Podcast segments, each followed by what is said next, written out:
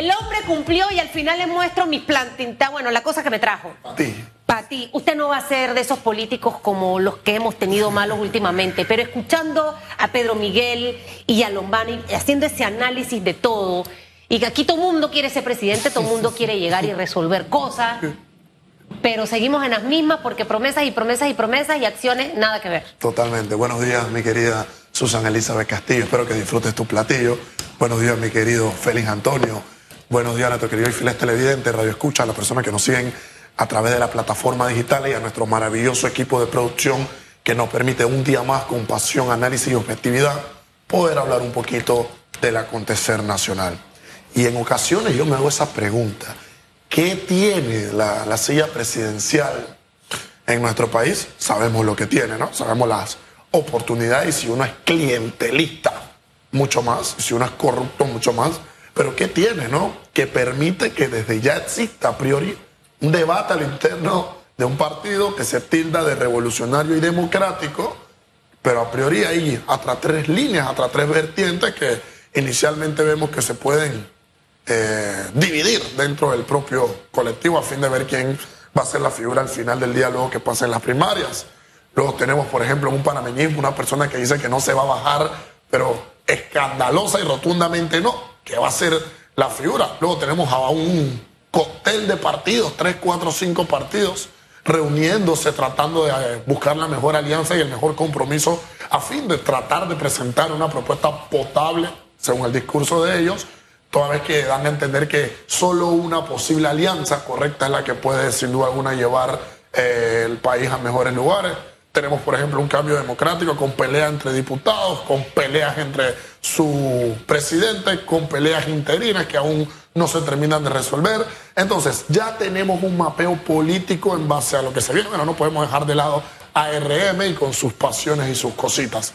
Entonces, ya tenemos un mapeo político que le podemos ir dando colores, podemos ir dando nombres, pero al final del día en esto queda. En nombre de partidos, en nombre de personas, pero aún no vemos una propuesta real, una propuesta real, una propuesta potable que responda a esas inquietudes, a esos intereses, a esas expectativas que nosotros tenemos como nación.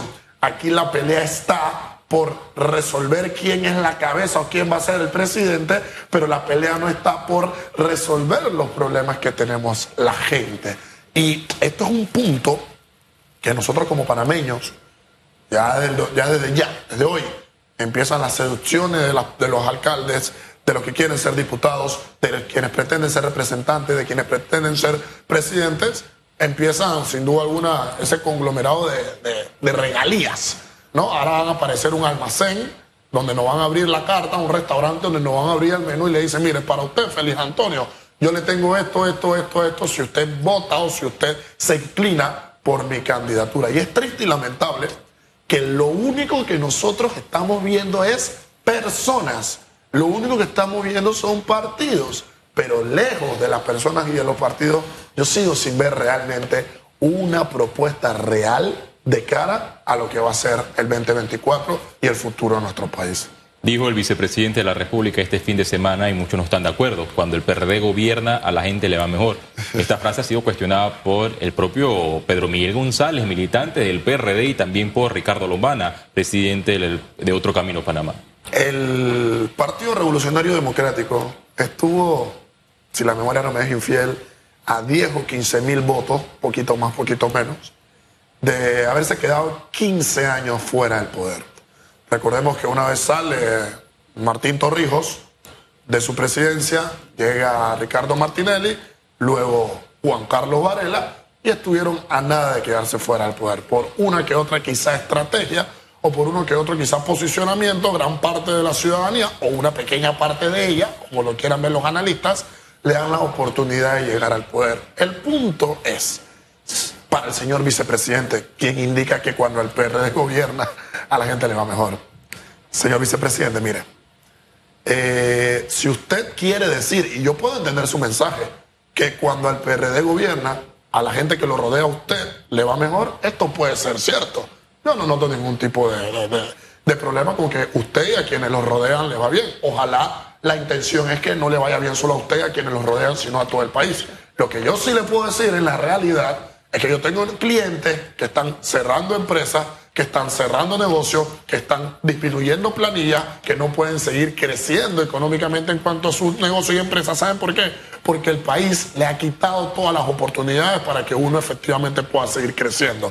Yo tengo a personas que algunos están detenidos, algunos están enfrentando procesos laborales, algunos están presentando procesos civiles y le puedo decir que en mi despacho de nuestros clientes son más los que se han visto afectados económicamente en estos últimos años que los que han dado una mejoría. Entonces, ¿qué nos dice esto? Porque como dice Milton Friedman, el gran economista, primero los datos. Si los datos suyos son de que a su gente le va bien, vale, pero no le falta el respeto al país que se encuentra sin duda alguna azotado, castigado por un pésimo gobierno que ustedes han tenido máxime, como, como por ejemplo, han tenido un pésimo ministro en temas de obra pública y lo siguen manteniendo allí y siguen diciendo que todo está bien. Y esto es un gran problema. Cuando yo no tengo la humildad y la capacidad de decir y reconocer que algo está mal, si nada está mal no tengo por qué resolver nada porque todo está bien.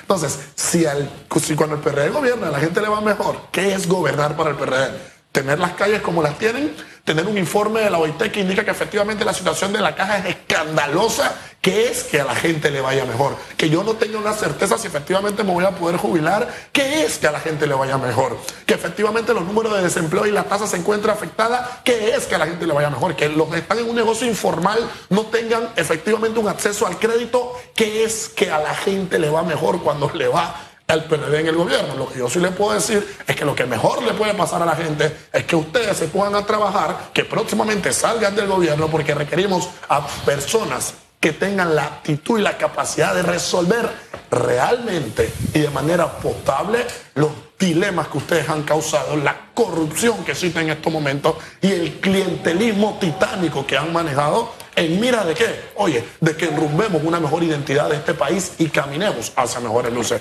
Eso es lo que la gente necesita, mejorar. Pero ese discursito de ustedes, por favor, nosotros estamos en la capacidad ya madura de saber que esto no es así y requerimos que a la gente real y verdaderamente le vaya bien y le vaya mejor. Bueno, es lo que coinciden personas opositoras, independientes e militantes del Partido Revolucionario Democrático. El escenario todavía no está claro. Hay una tercera alternativa presidencial que se va a presentar y lo confirmó el señor Pedro Miguel González. Todavía el rostro no lo sabemos. Me huele que es mujer. No sé, pienso que, ser, pienso que es una mujer. La ministra. Él mencionó a, la ex ministra y bueno, entendemos que también hoy hay otras figuras por ahí que, que, que están buscando esta, esta postura. Van a ser muy interesantes nuestras elecciones en mayo del 2024. Totalmente. Totalmente interesante nuestro, nuestra papeleta. Sí. Ahí es donde vamos a tener que poner a funcionar la razón. Mire, gracias por estar en el chat. Se me olvidó mis plantintas, pero mis plantintas están allí. Ahora haré un video. No, ¿cómo es que se llama lo que me trajo? Eh, ti. Para ti, porque es que yo soy fanática de la carne. Soy carnívora. Así que ahora a nadie le voy a dar, lo estoy anunciando, nadie me pida, por favor, para que se evite el decir no te doy. Prometido y cumplido. Prometido, cumplido, usted no es político. Gracias. Señor Félix Antonio Chávez, nos vamos. Hasta mañana con más información. Esto fue Radiografía